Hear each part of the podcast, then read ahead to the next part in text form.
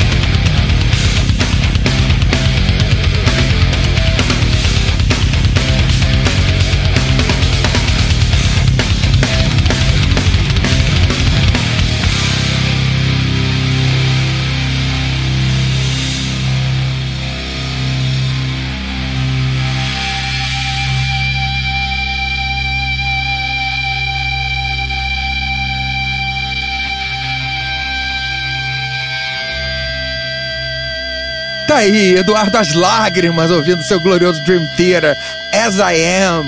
Dream Theater é muito pedido pelos nossos ouvintes. Por que decidimos por essa música, Edu? Então, é, é uma música pesada, né? Mantém o clima aí de peso do Ultimato, né? É uma música um pouquinho longa, mas também não é das mais longas da banda. E é, é, é uma música da, de uma fase ainda clássica deles, né? É do disco Train of Thought. E é com o Mike Portnoy ainda como baterista. Eu sou viúvo do Mike Portnoy, eu admito, não tenho vergonha nenhuma em dizer. Um cara que tinha uma pegada muito forte, coisa que o atual baterista Mangini não, não tem. É um cara muito técnico também, né? Assim como o Portnoy. É, talvez mais técnico, né? Que o Portnoy até. Mas não tem a mesma pegada, então eu queria pegar uma coisa dessa fase do Dream Theater ainda com o Portnoy. E essa música é muito bacana.